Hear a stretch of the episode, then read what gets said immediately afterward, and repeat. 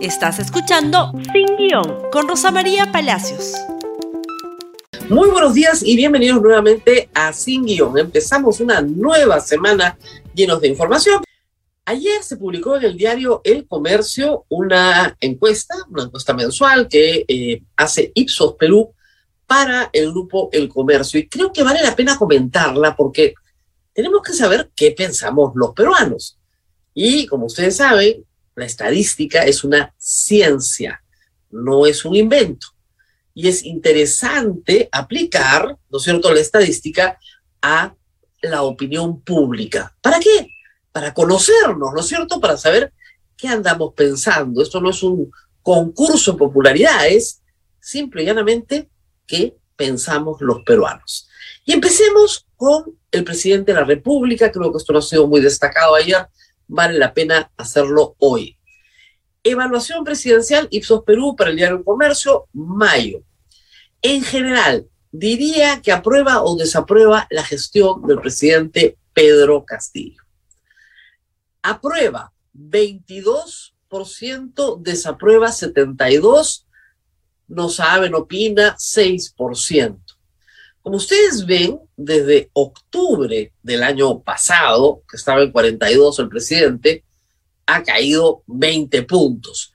Sin embargo, de abril a mayo se mantiene o mejora de 19 a 22, aun cuando ese 19 a 22, que son tres puntos, están dentro de, digamos, del margen de error. Pero en todo caso, el presidente parece haber detenido por el momento su caída, por el momento.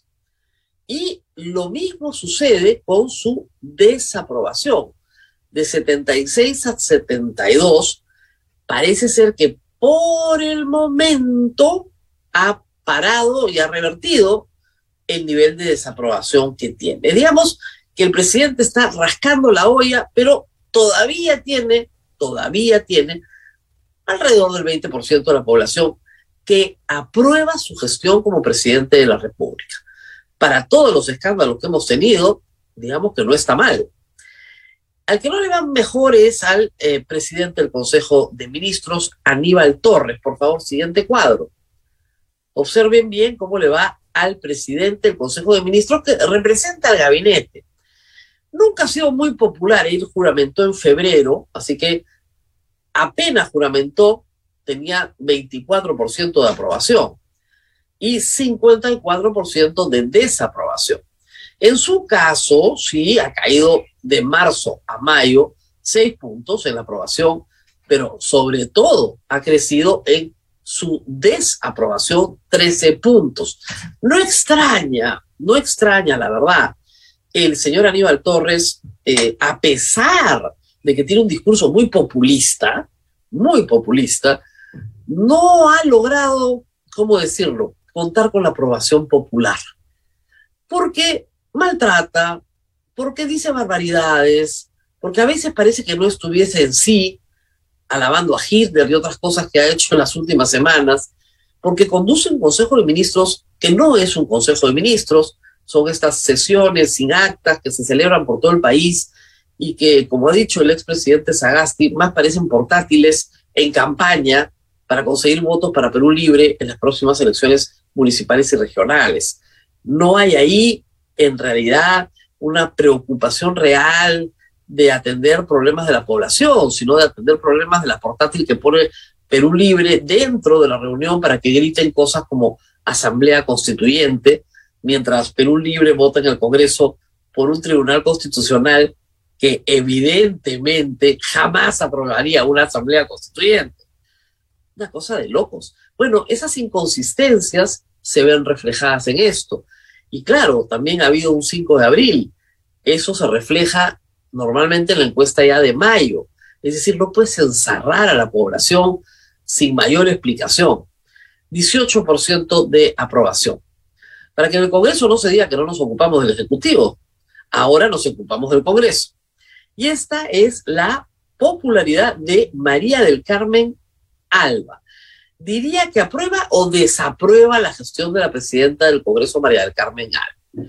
Digamos que el azul es este, la línea de aprueba y la roja por si acaso la desaprueba.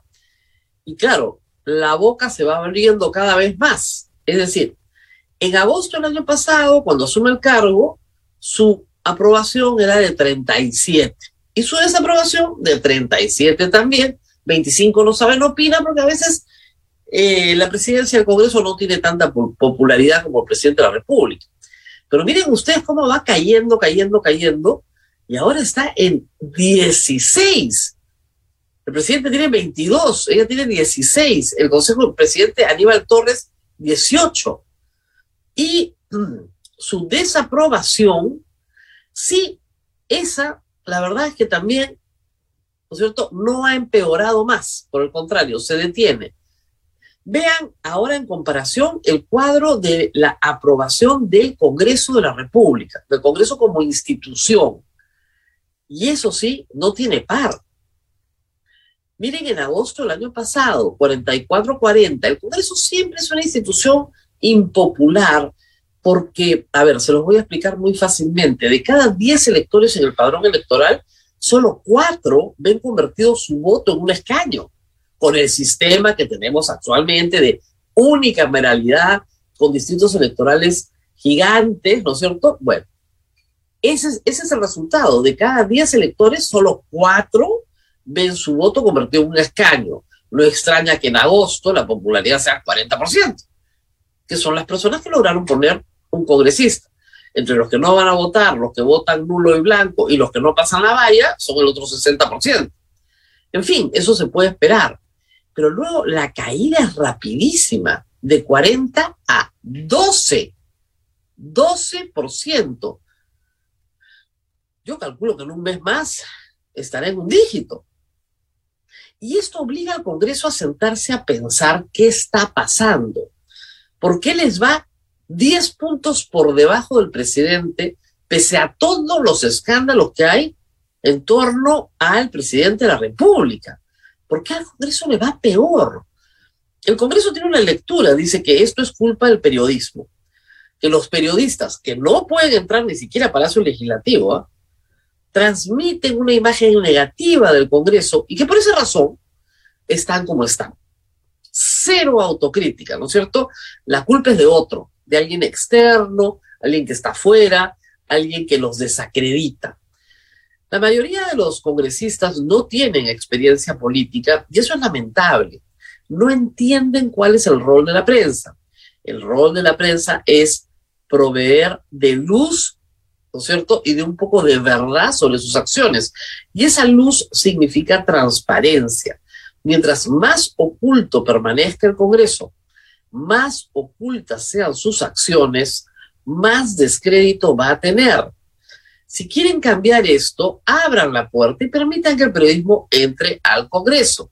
Mientras más mientan respecto a que Indesi tiene que dar un permiso para ocupar la galería, cuando nunca, ha habido, nunca han habido problemas de ese tipo, este, mientras más mientan, peor va a ser. No porque nosotros digamos algo malo del Congreso, en las muchas cosas malas que hacen, sino porque su desprestigio es enorme por acción propia. Primero, porque los congresistas no son capaces de hacer docencia política y explicarle a sus electores en sus jurisdicciones qué cosa pueden hacer y qué cosa no pueden hacer, porque están prohibidos o no están habilitados por la ley. Empiecen por ahí. Segundo, por transformar una semana de representación en una semana de vacaciones en su tierra. Intocables, ¿no? No, no se toca la semana de representación. Y esa semana de representación, de nuevo, refuerza la idea de que los congresistas son capaces de hacer cosas que la ley no los faculta a hacer. La obra pública no es competencia parlamentaria.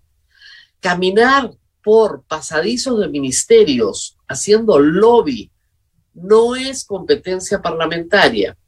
Ir a pedir trabajo para su gente, empleo para sus asesores, para sus eh, jefes de campaña, etcétera, no es trabajo del Congreso. Eso es un lobby para conseguir algo del Ejecutivo a cambio de su voto. Eso no es trabajo del Congreso. Eso hay que repetirlo una y otra vez. Y eso, y eso no los va a hacer más impopulares. Los va a hacer, ¿no es cierto?, personas que patrocinan la verdad. Pero no hay forma que entiendan. Y por supuesto, explicar sus votos. Es muy importante que Vladimir Cerrón, a través de su hermano congresista Valdemar o de Guido Bellido, expliquen, bueno, a su mismo partido, ¿no? ¿Por qué votaron de la forma que votaron para elegir al Tribunal Constitucional que hoy tenemos? Que asumió su cargo en la clandestinidad, pero ya lo asumió. ¿Por qué votaron? ¿Qué les dieron a cambio? Como nada de eso se conoce, porque solo hay que conocer el producto final, porque en el hemiciclo pasan cosas, la popularidad del Congreso solo va a descender más.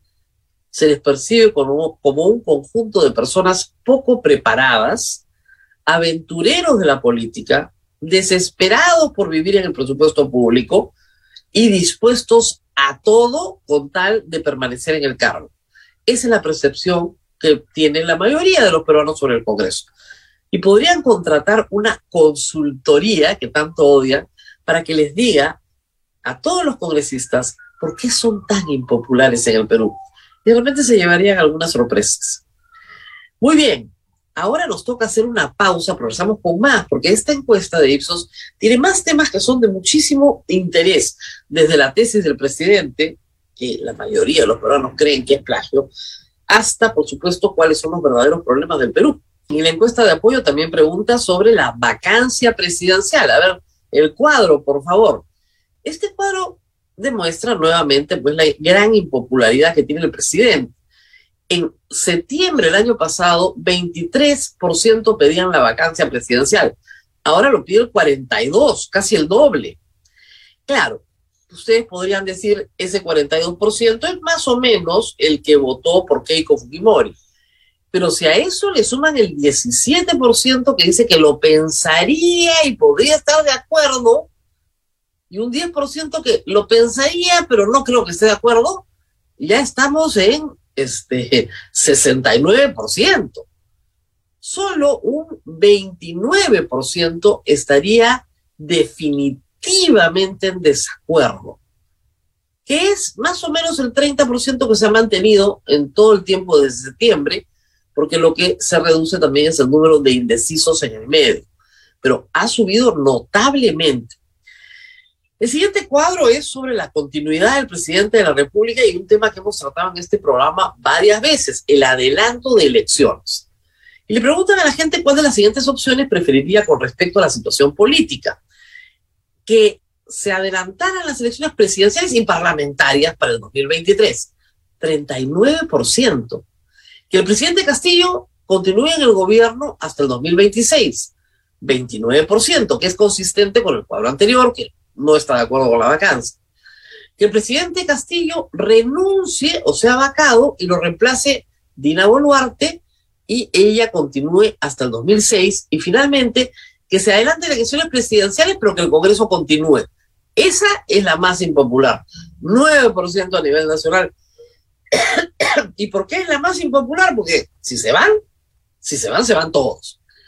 Y tener los destinos atados es lo que hace que la propuesta de adelanto de elecciones no prospere en el Congreso. Hay que decir que hay una diferencia significativa entre Lima y provincias. En Lima, solo el 15% quieren que el presidente se quede es muy poco para ser una plaza en la cual el presidente, desde la cual, digamos, el presidente gobierna. Lima tiene, ahí lo ven claramente, la segunda línea es Lima y la última línea es el interior del país. Entonces ahí hay una divergencia importante. Pero de todas maneras, 30, 34% del interior del país, un tercio del país sí estaría de acuerdo que el presidente de la República se vaya, se vaya al Parlamento y vayamos a elecciones generales. Luego tenemos además de la continuidad del presidente Castillo, información sobre prioridades. Adelante, por favor, con el siguiente cuadro. Perdón. ¿Cuáles de, de los siguientes son los tres principales problemas del país? El otro cuadro tiene los problemas, ¿no es cierto?, desde el punto de vista personal. La primera línea a la izquierda nos habla de los principales problemas del país. Corrupción, delincuencia, costo de vida, desempleo y crisis política. O sea, es el quinto, es el quinto. O sea, las personas en el Perú consideran que en un 22% que es un problema. Y es un problema que no se resuelve y que genera otros problemas como una terrible incertidumbre. Pero que el problema número uno del país sigue siendo la corrupción. Y eso es consistente con la cantidad de denuncias que tenemos de corrupción en el Ejecutivo, en el Legislativo y en otros poderes del Estado. Y la delincuencia, que es una crisis que soporta la población día a día y que efectivamente está muy bien representada nueva en la, en la segunda columna. Es decir, ¿cuál es el problema que, personalmente le afecta más? El coste de vida y los precios altos. La economía, ustedes verán más abajo, 12% el desempleo, cuarto lugar. La economía es hoy un problema para las familias peruanas. Y el otro es la delincuencia y la corrupción. Delincuencia, corrupción, economía. Ahí está el juego. Y la crisis política ahí sí baja, baja y está al lado de la pobreza, porque ya no es un tema que lo asume el ciudadano como personal. Y eso es grave, porque el costo de vida, la delincuencia, el desempleo, sí pueden depender en mayor o menor medida de una crisis política permanente como la que tenemos en el Perú. Finalmente hay otro cuadro sobre reforma política que a mí me da un poco de esperanza sobre la posibilidad de hacer reformas en el Perú. El primer cuadrito donde dice 38-54, lo que le preguntan a las personas es sobre la bicameralidad. Y el 54% está de acuerdo en eh, tener una segunda cámara, senadores y diputados. Y esto es notable porque normalmente la bicameralidad ha sido muy impopular en el Perú pero creo que apunta a explicar una y otra vez y una y otra vez sus bondades. Y obviamente la pregunta dice sin que amerite más costo para el Congreso, aplicar sus, eh, de explicar sus bondades. Tenemos hoy un 54% del país que está de acuerdo en tener Cámara de Senadores. Reitero, esto es un avance muy importante, ojalá se logre. La siguiente pregunta, ustedes ven 50-44, es una pregunta sobre una reforma que venimos peleando hace muchos años, que es que elijamos al Congreso en segunda vuelta. ¿Por qué? Porque en primera vuelta yo no sé quién va a ser presidente, pero en la segunda vuelta tengo dos opciones y puedo decidir si a ese que va a salir le doy mayoría o le doy oposición. Y los partidos van a estar alineados en torno a pactos políticos más amplios que eviten la enorme fragmentación que hoy en día no permite tomar acuerdos. Todavía no es la opción más popular, pero por lo menos el 44% está de acuerdo en que sea en segunda vuelta. El 50% que permanezca como es ahora. Sobre la reelección de alcaldes, el 70% está en contra y la reelección de gobernadores, el 71% está en contra. Esa parece ser una reforma que ya tiene varias veces, varios, dos, esta es su segunda elección, que ha venido para quedarse. Pero en cuanto a congresistas, sí hay una mayor apertura a una reelección. Es el último cuadro, 52 contra 44. En ese caso, el 44% sí estaría dispuesto a que los congresistas se elijan por un periodo de dos años con la posibilidad de volver a presentarse en la siguiente elección. Es decir, un periodo más corto eso implica una participación popular más activa, más dinámica, pero con la posibilidad de reelección. Como ven, en lo único que la reforma parece avanzar es en el bicameralismo. Hay espacio para seguir discutiendo las otras reformas, salvo el tema de reelección de alcaldes y gobernadores, que ahí sí no hay forma. El 70%, 71% está en contra, porque ha sido testigo de muchos abusos y de muchísima corrupción a nivel nacional. Y ese, ese mirar, ¿no es cierto?, durante tantos años produce ese resultado. Muy bien, creo que estos son todos, ¿verdad? Estos son todos los cuadros que tenemos para ustedes el día de hoy. ¿Qué pensamos los peruanos y qué podemos concluir de todo esto? Que las cosas se van a quedar como están por un buen tiempo y que entramos ya después de las elecciones internas de ayer a un proceso electoral que va a ser cada vez más activo, aunque bien sabemos que en municipales y regionales las cosas no se definen sino hasta dos semanas antes de, las elecciones, y eso todavía es en septiembre. Pero preservar ese proceso va a ser importante para los partidos que tienen representación parlamentaria. Por lo tanto, una posibilidad de adelanto de elecciones cada día está más lejana. Solo ocho congresistas han firmado a favor de ella en algunas de las mociones presentadas. Una vacancia del presidente de la República es imposible porque todavía no hay los 87 votos. Por lo tanto, hay Castillo y Congreso para rato y aquí nos quedamos todos. Mientras tanto, hay que seguir averiguando qué le dieron a Perú Libre a cambio de sus votos para el Tribunal Constitucional. Esa pregunta no ha sido respondida y tiene que ser tarde o temprano respondida. Ya lo veremos, porque nadie renuncia a tanto si no hay una buena razón detrás. Ahora sí, nos tenemos que despedir. No se olviden de compartir este programa en Twitter, Facebook, Instagram, YouTube. La encuesta de Ipsos fue publicada ayer, es una encuesta nacional, en el diario El Comercio. Y conmigo será hasta mañana. Chao, chao. Gracias por escuchar Sin Guión con Rosa María Palacios. Suscríbete para que disfrutes más contenidos.